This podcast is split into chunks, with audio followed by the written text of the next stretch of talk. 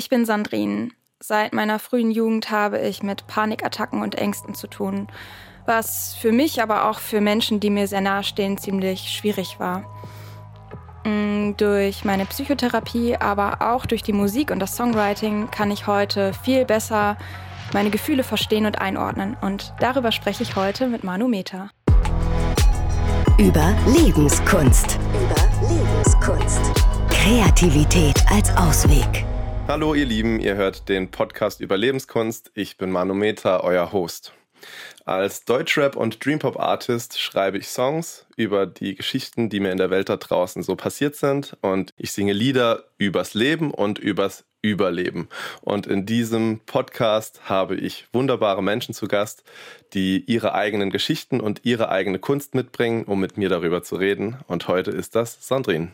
Herzlich ja. willkommen. Dankeschön. Schön, dass du da bist. Ja, ich freue mich. Sandrine, du hast ein paar Lieder mitgebracht und ich frage mich, ob du Bock hast, mit mir über die Texte ein bisschen zu quatschen. Ja, können wir sehr gern machen. Cool. Ähm, ich weiß nicht, ob du von dir aus eine Präferenz hast, eine Idee hast, äh, über welchen Song du gerne reden willst. Ich habe mir vier Songs von dir angehört und zu jedem ein kurzes Zitat von dir sozusagen mir notiert, was ich besonders spannend fand. Ach, interessant. Nee, also ich würde mich da sonst auch gerne überraschen lassen. Ich weiß ja gar nicht, was, äh, was auf mich zukommt, um ehrlich zu sein. Okay. Ja, gut, dann, äh, dann würde ich vorschlagen, ich ähm, hau einfach mal ein paar raus, mhm. okay? Ähm, also, erster Song von dir heißt Vergessen, den ich mir angehört habe. Ach Gott. Und ähm, da hast du den Satz drin: Kenne niemanden, der mich kennt. Ja. Ähm, das fand ich sehr spannend. Was war das für eine Zeit und was, was bedeutet dieser Satz? Ähm, ich glaube, also das, äh, das Lied an sich, das war ja so ein bisschen ein Liebeskummerlied, muss man ja mal so mit der Überschrift vielleicht äh, betiteln, beziehungsweise Freundschaftskummerlied. Ich, ähm, äh, es ist ja immer so ein, so ein fließender Übergang. Ähm, und ich habe mich da einfach sehr, sehr einsam gefühlt und auch das Gefühl gehabt, dass ich mich niemandem so richtig anvertrauen kann in diesem Moment. Vielleicht kennst du das auch, wenn man sich so, eigentlich hat man Menschen, denen man nahe steht, aber man kommt nicht so, man hat nicht das Gefühl, man kann das jetzt aussprechen diesen Menschen gegenüber. Und, ja. ähm, und daraus ist dann dieser Satz entstanden, dass ich das Gefühl hatte, irgendwie. Es kann dich gar keiner kennen, weil du ja nicht dich traust, dich der Person dann anzuvertrauen, weil du Angst hast, dass es was kaputt machen könnte. Genau, ja. also es weiß auf jeden Fall niemand gerade, wie ich mich jetzt fühle. Und das bin ja gerade ich. Ne? Genau. Und das kennt niemand. Also was, ja. was jetzt für dich zählt, weiß niemand. Und deswegen gibt es keinen, der dich wirklich gerade kennt. Sozusagen. Genau. Ja. Okay, spannend.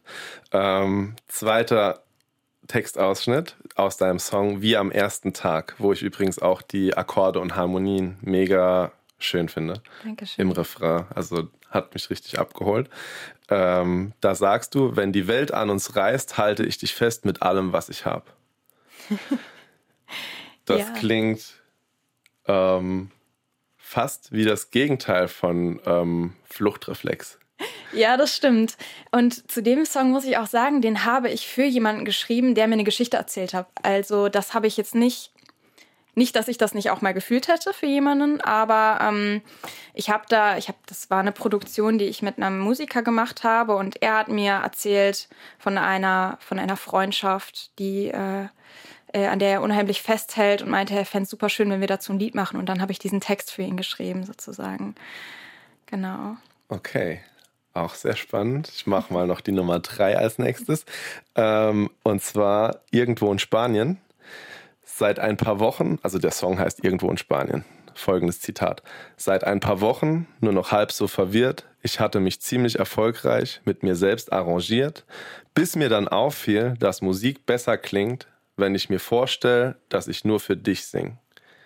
Und ähm, gerade die zweite Hälfte, dass Musik besser klingt, wenn ich mir vorstelle, dass ich nur für dich singe, das hat mich sehr abgeholt und inspiriert selber, weil ich ähm, finde, es klingt nicht nur besser, also, sondern es trifft auch viel direkter ins Herz, wenn man vorm inneren Auge oder ja, in der eigenen Vorstellung genau für die Person es wirklich singt, für die es geschrieben wurde, anstatt für die 100 Leute, die vielleicht an dem Abend dann im Konzertsaal waren.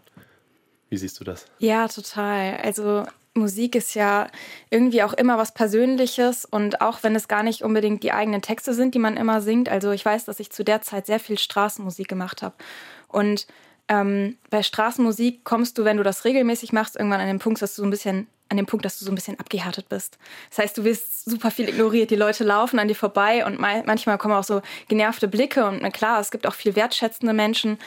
Aber ähm, du kommst irgendwann an den Punkt, wo du einfach noch irgendwie abspulst. Und das fand ich so furchtbar. Und äh, da habe ich gemerkt zu der Zeit, dass ähm, da war ich auch sehr unglücklich verliebt. Gut, das ist halt auch, äh, das Lied ist auch daraus entstanden, dass ich ganz doll Liebeskummer hatte damals oder auch, was heißt auch, ich habe jetzt gar nicht so viele Liebeskummerlieder. Das klingt, klingt bei manchen einfach so, aber das war tatsächlich einer. Und, ähm, und da habe ich gemerkt, kann mir das sofort zurückholen, diese, dieses Gefühl zur Musik, wenn ich an diese Person denke. Und das habe ich dann in dieser Zeile verbaut. Finde ich sehr gelungen, auf jeden Fall. Dankeschön. So, und dann noch die Nummer vier. Und dann steigen wir auch richtig ins Gespräch ein.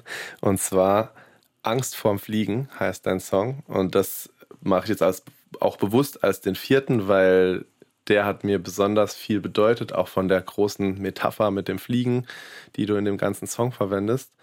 Und du sagst im Prinzip in diesem Song, dass du Angst vorm Fliegen hast. Oder, wie ich es eigentlich verstanden habe, dass du eigentlich träumst vom Fliegen, aber Angst vorm Fallen hast, weil du dich fragst, wer dich auffängt, wenn es soweit ist, sozusagen. Aber der, der interessante Gedanke ist ein anderer. Ich zitiere dich. Schaut man von oben auf die Erde, sieht nichts aus, wie es war. Dafür ist man den Blitzen so unerwartet nah. Wenn Vögel sich im Wind wiegen, sie, bestimmen sie dann noch den Weg. Mit dir aus freiem Willen aufgestiegen, ich habe Angst vorm Fliegen. Ja, gute Frage. Wenn Vögel sich im Wind wiegen, bestimmen sie dann noch den Weg. Ja, genau. Was denkst du? ähm, ich glaube tatsächlich, dass sie das nicht unbedingt, also in meinem, in meinem ähm, äh, Song äh, nicht unbedingt tun. ähm, genau, also das Lied ist ja eigentlich so eine ganz, ist ganz eine Metapher ähm, in Bezug auf, für mich, auf Beziehungen. Ähm, das heißt, sich verletzlich zu machen und ähm, das aber auch zuzulassen, jemandem komplett verletzlich gegenüberzutreten und ähm, ja, und äh, ich, irgendwie bin ich auf dieses ähm, Bild mit den Vögeln gekommen, weil das eben auch, du hast es super schön gerade eigentlich formuliert, ähm, äh, dass es eigentlich mehr die Angst vorm Fallen ist. Und dieses Ungewisse und dieses ein bisschen die Kontrolle abgeben. Mhm. Ja. Wie gut bist du da mittlerweile drin? Ich würde sagen, ich bin viel, viel besser als vor ein paar Jahren darin. Mhm. Ähm, ich habe eine Zeit lang, äh, war ich, war ich äh, hatte ich solch eine Angst davor, dass ich es gar nicht zugelassen habe. Und mittlerweile wurschtel ich mir das um meinen Weg ja, durch. Okay. Also, Dann gehen wir noch mal ganz zum Anfang zurück. Ähm, mit 15 hast du dir eine Gitarre ausgeliehen und schließlich nie zurückgegeben. Beschreib das in einem Satz, wie groß deine Liebe zur Musik ist. Oder einfach, dass ich, dass ich ein, ein fieser Mensch bin. Nein, ähm, die Gitarre hat es gut bei mir. Ähm, ja. Ähm, immer noch? Ja, ich habe die, ich hab die Gitarre immer noch, ja. Sehr ja. cool. Ja. Ähm, genau, ich äh, habe äh, ich bin sehr dankbar, dass ich die Gitarre damals ausgeliehen bekommen habe und äh, habe dann eben nicht mehr aufhören können, irgendwie Musik zu machen. Ich habe mit 15 angefangen und habe dann mit der Gitarre angefangen und dann ist das ganz schnell übergeschwappt, dass ich äh, mit, mit im Kirchenchor war und mhm. gesungen habe und dann eben auch Klavier irgendwann gelernt habe. Das hat sich dann irgendwie so aufgebaut und dann kam ich gar nicht mehr davon los. Also das, es gab dann irgendwie nicht mehr die Idee, dass ich nochmal aufhöre. Okay, und wann hast du dich entschieden, das auch zu studieren? Ähm, das war so in meinen letzten eineinhalb Schuljahren ungefähr. Mhm. Da wusste ich schon, ich möchte auf jeden Fall was mit Musik machen, wusste aber auch, dass ich ziemlich spät dran bin, ähm, weil diese Aufnahmeprüfungen eben auch nicht ohne sind. Hab dann nach meinem, ähm, nach meinem Abi auch ähm, ja, so drei Jahre gebraucht, bis ich dann einen Studienplatz bekommen habe. Also ich habe ein Vorstudium gemacht und äh, mich an auch für verschiedene Studiengänge beworben, teils im Pop- und Songwriting-Bereich, was mhm. eigentlich erst erst das war, was ich, was erst das war, was ich machen wollte. Und bin dann irgendwie doch zum Jazz gekommen und äh, fühle mich da jetzt wohler denn je eigentlich. ja, okay. Also du studierst Jazz mit Schwerpunkt Gesang. Genau. Okay.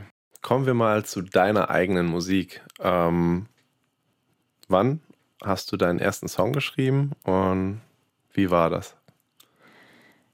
Ich glaube, das fing schon ziemlich schnell an, nachdem ich angefangen habe, mir die Gitarre zu schnappen. Also ähm, ich habe so ein halbes Jahr habe ich ja autodidaktisch gelernt und dann habe ich Unterricht bekommen.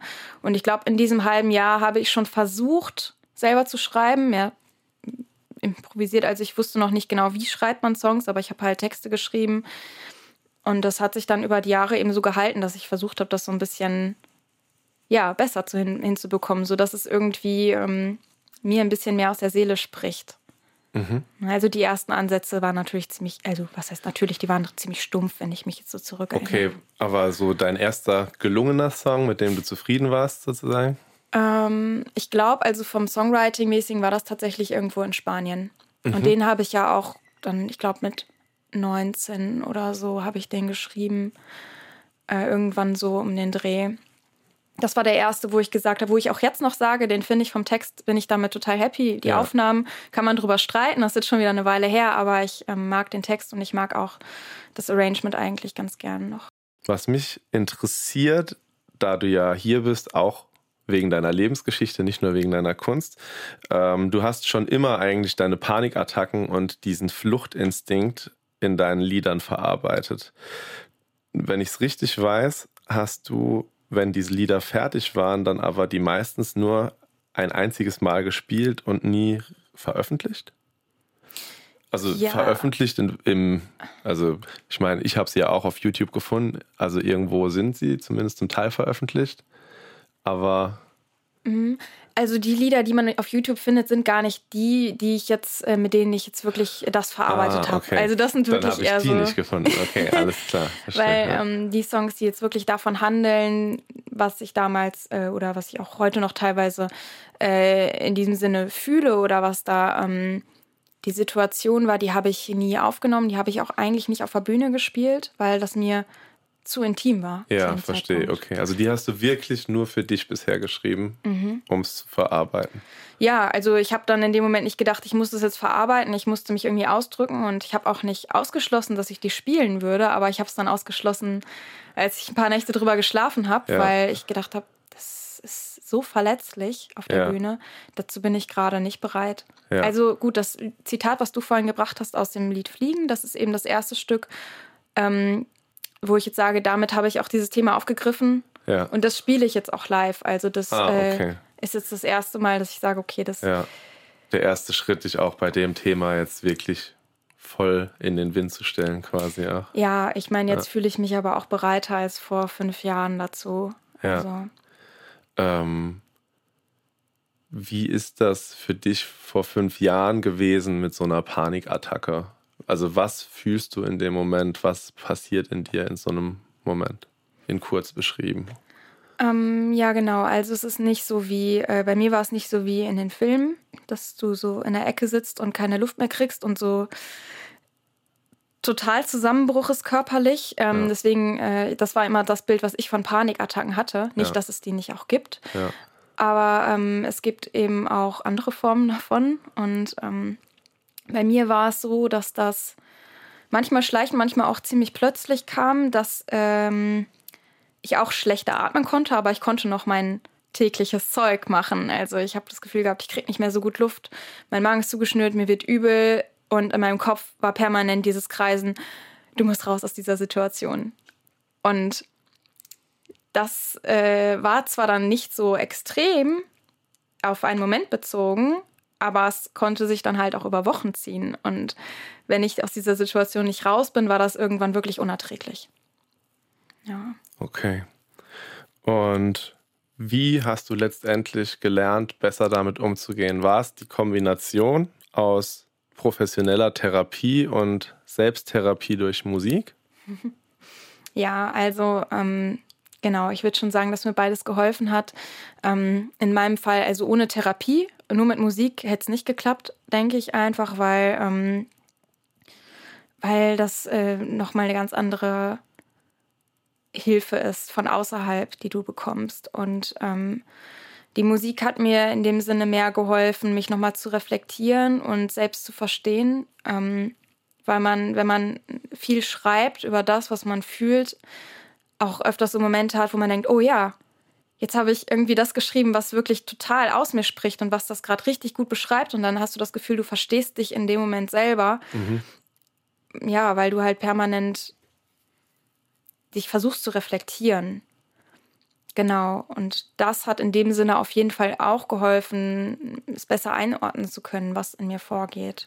Würdest du sagen, du kannst diesen Ängsten auch was Positives abgewinnen? Also, erste Intuition der Leute wäre ja immer zu sagen, Angst ist schlecht, ein, vor allem ein Übermaß an Angst ist schlecht, aber ist ja irgendwo auch eine Schutzfunktion, oder? Oder wie siehst total, du das? Total, total. Eigentlich, also richtig gut, dass du das ansprichst, weil das ist eigentlich auch so ein Hauptpunkt, der mir bewusst geworden ist in den letzten zwei Jahren, ähm, dass meine Angst eigentlich da ist, um mich zu beschützen. Also die arbeitet eigentlich nicht gegen mich, aber es fühlt sich manchmal so an.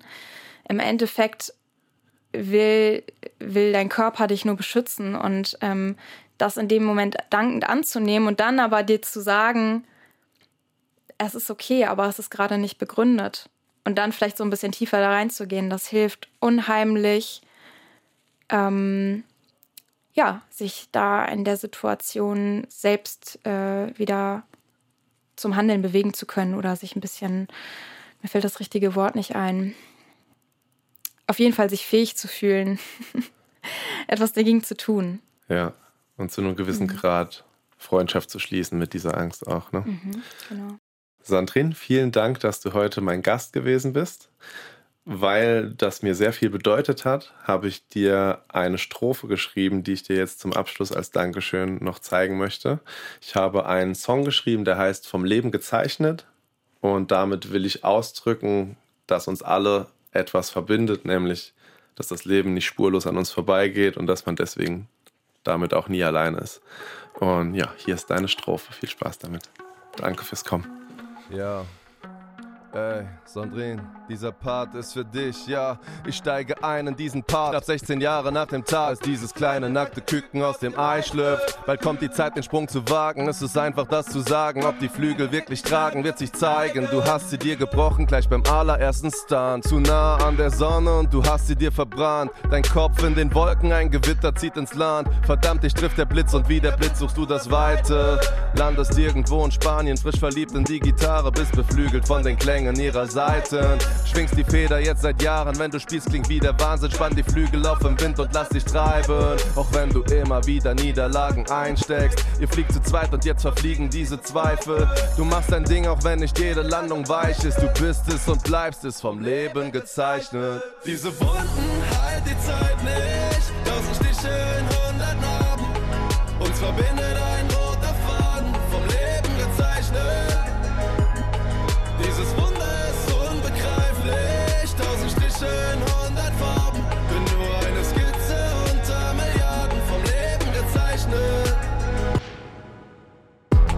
Überlebenskunst. Kreativität als Ausweg.